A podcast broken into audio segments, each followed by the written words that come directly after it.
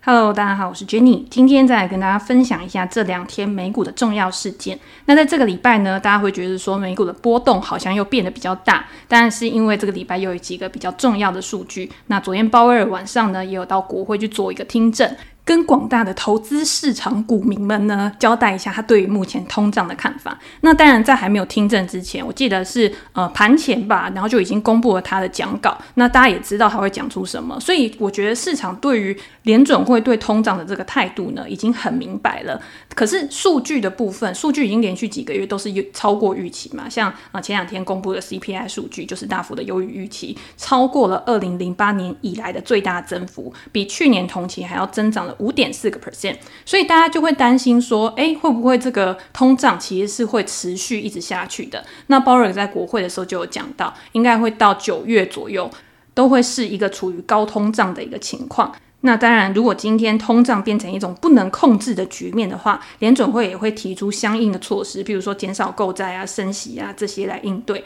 那个都是之后的事情了嘛。那我之前有讲过，其实你对于市场的看法，跟你实际在操作的时候，其实会有落差的。那今天政府它的政策提出来的时候，跟民众对于政府未来的一个行动的预期，其实中间也是会有落差的。在这个中间呢，你要怎么样去拿捏你自己的投资组合？其实对每一个。投资人来说，都是一个你必须要去学习的东西。像呃这一次公布出来 CPI 又大幅的超过预期，那像昨天公布的 PPI 数据也是优于预期的。那在这么多连续月的一个增长之下呢，一定会有人会有不同的声音，像有一些大佬啊，或者是经济学家，他们也会出来说，他们觉得这个通胀是可持续的，会到下半年呢，会形成一个市场上面一个比较严重的问题。那在这个时候呢，越来越多的人。去考虑到这个数据的问题，那也越来越多的人针对这个通货膨胀的问题去做出相应的一个投资决策。那到最后会变成怎么样？我觉得现在是没有办法去预期的。但是我觉得在这个时间是过渡期嘛。那加上这个礼拜开始有很多公司的财报都开始公布了，那市场上面的不确定性一定是会比之前还要稍微高一点点。所以我在上一集的时候我有讲到，针对呃很多高成长股或者是波动比较大的股票，我会保持着一个比较保守的态度。等到一个比较明朗的趋势出来的时候，我今天手上有现金，我就不怕没有钱去做一个配置。那如果今天你整个都是满仓在股市里面的话，到时候你在操作的时候就比较没有办法那么弹性，除非你还有额外的资金，还有额外的本金可以去投入到这个投资市场上面，那当然就是另外一种不一样的考量。所以，呃，我还是要再重复一次，因为有的时候我会看到有一些呃读者他会觉得说，哎，现在股市已经这么高了，他不想投入进去。啊，现在股市很高了，但是未来还有可能。可能会更高。那你现在不投入进去的话，你之后的成本会更高。可是其实这两方呢，它是站在完全不同的一个立足点，甚至是他在做他这个投资组合配置的时候，可能一边是做长期的配置，一边是做短期波段的配置，所以他们讲出来的话是不一样的。那如果有兴趣的话，其实可以再回去听我前几集的一些论述，其实都有很清楚的告诉大家，你要怎么样去拟定你的投资决策，你的步骤有哪些？不是说现在其他人市场上面他在做什么。什么？然后你就跟着别人去做。那进场点如果一致，可是你们出场点不一定是一致的。那这样子不一定就可以拥有同样的一个获利，同样的报酬。那对你自己来说，其实也是很容易混淆的。所以大家会觉得，呃，其实有的时候我在粉丝团里面，我会讲一个比较呃中长期的一个看法。那短期的看法，有的时候我就比较不太敢讲。原因就是因为我很怕大家把两者之间去做混淆。如果你今天是一个短线投资人的话，有的时候市场它在变化的时候。你的反应是要很快的。我举一个例子好了，就是像我在六月初的时候，就有在我的专栏写了 Upwork 这一家公司。那这家公司当然就是呃自由工作者，他可以在上面去找工作。然后在过去一段时间呢，它的股价其实也表现得很不错。直到呃今年以来的时候，就是二月之后嘛，它的股价当然跟其他的成长股。一样也有一个拉回的现象。那我在六月初的时候，其实我那时候就有看到，然后我就觉得说，诶，它可能之后会有个发动的机会。那我写了之后呢，也确实就是在一个比较短的时间，因为现在才七月中嘛。一个月的时间呢，大概就是上涨了二十个 percent 左右。那在这个那么短的时间里面，你可以获取二十 percent 的报酬，其实就是很不错的。我自己会觉得啦。那你要怎么样去判断说，诶，在短线涨了这么多之后，你是不是应该要去减码你手上的部位？所以我在昨天的时候呢，我就去呃在专栏里面，我就赶快写了一篇文章，因为呃短线的看法其实是非常及时的。那在前一天，Upwork 这家公司它创下新高，在盘中的时候，那创下新高，大家一定会觉得。说，诶，你一定要有一个动能去支撑它，可以持续的去上涨。那到收盘的时候呢？收盘的时候，它盘中大概涨了大概十一个 percent 左右吧。但是收盘的时候，大家知道，成长股这两天其实都有一个开高走低的一个状况，所以收盘的时候其实才涨了四个 percent 到五个 percent。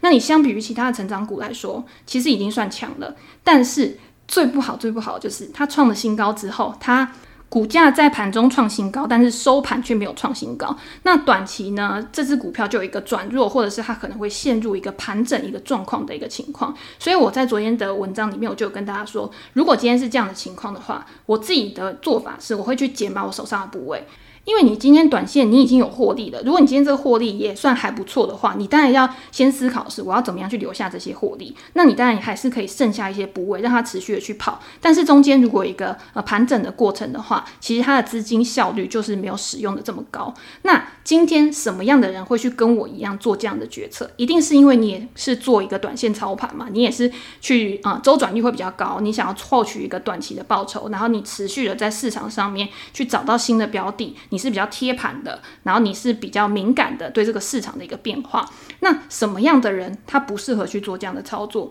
那就是你平常可能没有花那么多时间在关注这些成长股，或者是你只是在做 ETF 的定期定额投资，为自己累积一个呃未来一个退休的资产，长期的一个稳定的报酬的话，那你当然就不需要去做这么频繁的一个进出操作。所以你看，针对不一样个性。针对不一样风格的投资人，你面对一家公司的时候，你第一个决定的是你到底要不要买这家公司，这家公司它的风格属性适不适合你。第二个是你买进了之后，你要抱多久，你的预设报酬是多少？在它的一个趋势如果短期之内有反转的时候，那你要不要需要去做一个减码或者是出清的一个动作？那第三个就是，如果我昨天跌了十几个 percent，像 Upwork 它昨天后来就非常的弱势。那如果今天它开盘的时候其实表现得还不错，它是开高的哦。那你那个时候你愿意，而且你就是敢于去卖出你手上的部分持股的话，其实你真的就可以躲过昨天的这个大跌。那如果它之后再重新去翻上的话，其实你再进去做，其实也不会就是少赚一点点而已。所以这个完全是长线思维跟短线思维非常不一样的地方。那你今天你在考虑你自己的投资决策的时候，一定一定一定要先确认你的目标是什么。有了目标，你才有办法去拟定决策，然后你才有办法知道你要走哪一个路径去达到你的目标。OK，讲了那么多呢，其实我觉得对于某一些投资人来说，他可能会觉得，嗯，有一点不了解这个东西到底是怎么运作的。那如果你今天是一个长期投资人的话，我觉得没有关系。那如果今天你是一个短线的投资人，你想要去讨论就是这样的策略要怎么去使用的话，大家也可以去订阅我的这个订阅专栏。其实我在里面不管是长线的布局啊，或者是短线的一个操作，我都会用我自己的经验跟大家去做一个分享。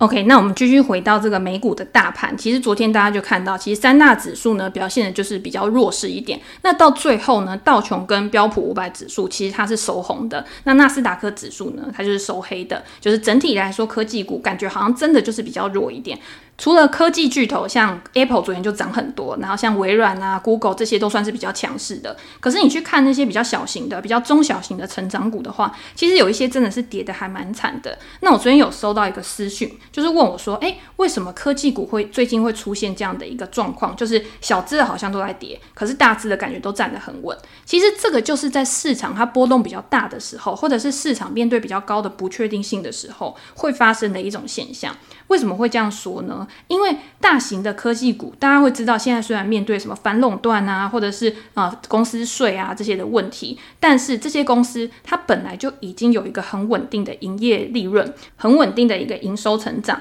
那在面对其他公司，像比较小型的公司，它可能在产业上面有很大的一个竞争威胁的时候，这些科技巨头它根本不太需要去担心这些东西。而且就呃公司的股票来讲的话，它在市场上面它的流动性也非常好。我们之前也有讲过这这些大型科技巨头的股票，其实你可以把它看作一种类现金的资产，就是以长期来说，这些公司它是具有一个长期的一个发展优势的，那它的股价可能还是会在长期持续的去做成长。所以你今天买的时候，就像 S M P 五百指数一样，就有一点进可攻退可守的感觉。那像 Apple 公司，它除了它可以稳健的成长之外，它还有配发股息嘛，然后还有持续的在回购股票。这些都是支持这些公司的股票，它可以比较稳健的一个原因。那如果今天好，假设未来真的有通膨的一个疑虑，然后市场上面的比较小型的科技股，它又因为殖利率的升高而开始有估值拉回的状况，或者是它今天因为利率的升高而让它的融资成本增加，它的营运造成一个负担的时候，那是不是它相对于这些大型的科技股来讲，它就是比较没有这么好的一个优势，可以让它的股价还可以去支撑在这么高的一个位置上？所以在现在这个情况呢，这个市场上面的投资，他当然会比较偏好这种比较稳的公司。那等到市场真的有一个回调的时候，他再把他的资金去做一个重新的布局。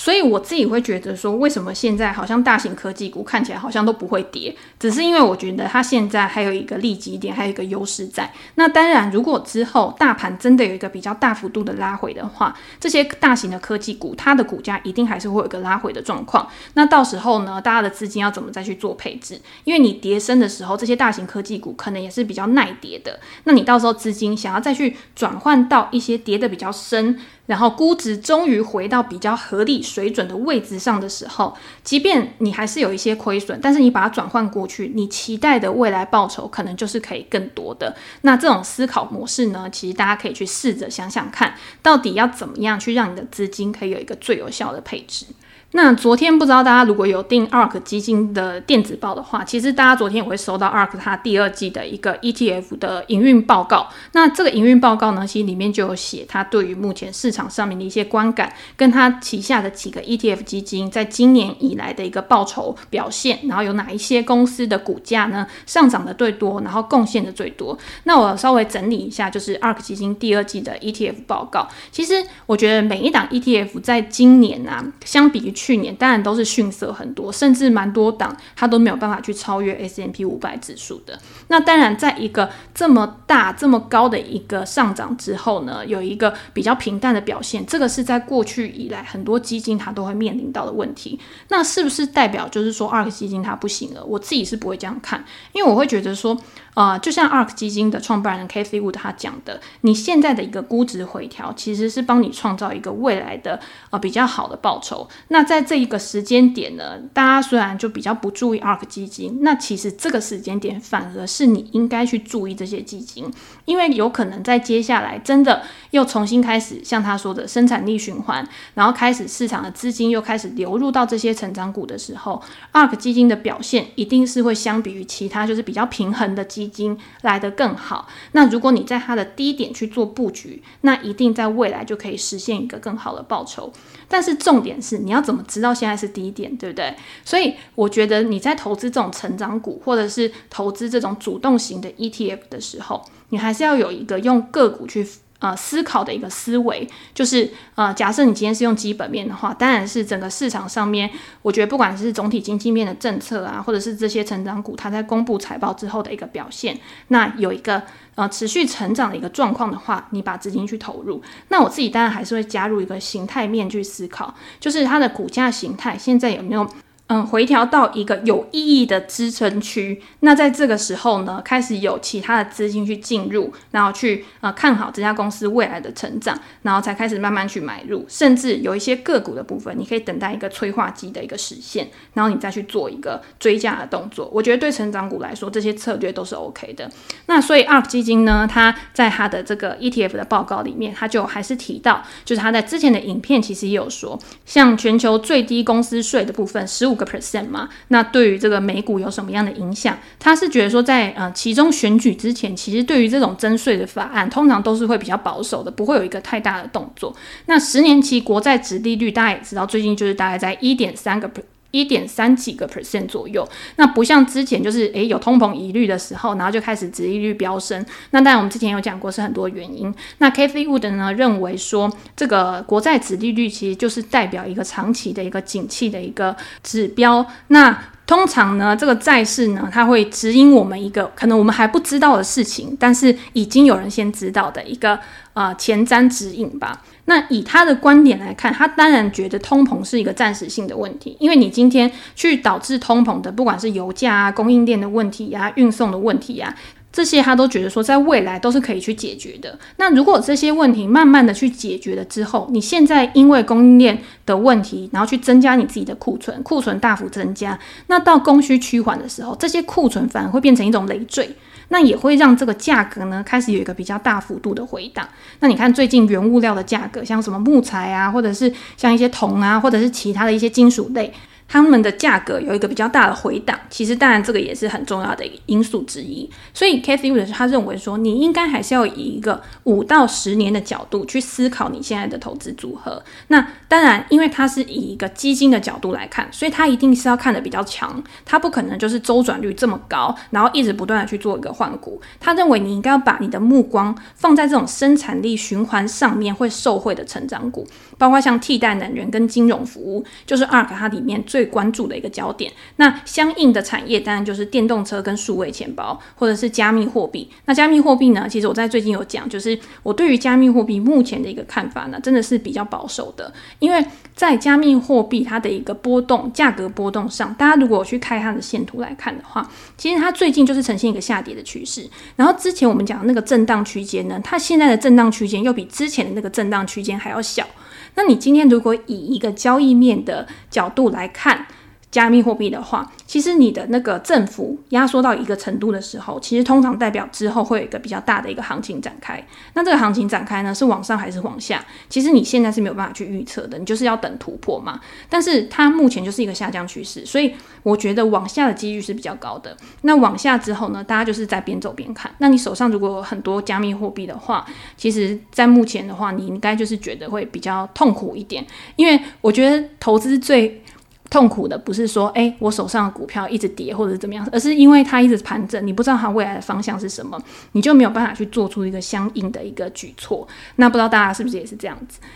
不过，嗯，讲到 ARK，其实我最近有看到一个新闻，我觉得算是比较重要的吧。就是我自己会觉得印象比较深刻的，就是 ARK 它的基金里面，其实它减码了非常多的中概股。那为什么他要去减码它的中概股呢？其实 Cathie Wood 他在呃接受访问的时候，他也有提到，他认为最近这些中概股估值的回调啊，其实会有一个再下往下回调的一个状况。那大家不要看最近中概股这几天，好像它反弹的一个幅度还蛮大的，那是不是这个中概股开始？要有一个跌升反弹的一个情况，可是以啊 Cathie Wood 他的看法来讲，他认为好像不是这样子。其实，在前一两个月的时候，我觉得他就已经开始减码中概股，因为那个时候我就写到百度的一个消息嘛，然后写到百度的文章，然后那个时候呢，其实 Cathie Wood 他也把百度都已经降比降得很低很低了。那到现在呢，ARK 基金它的一个科中国科技股，像它的旗舰型基金 ARKK，它的中概股比例从二月份的八个 percent 下降到现在不到一个 percent 而已。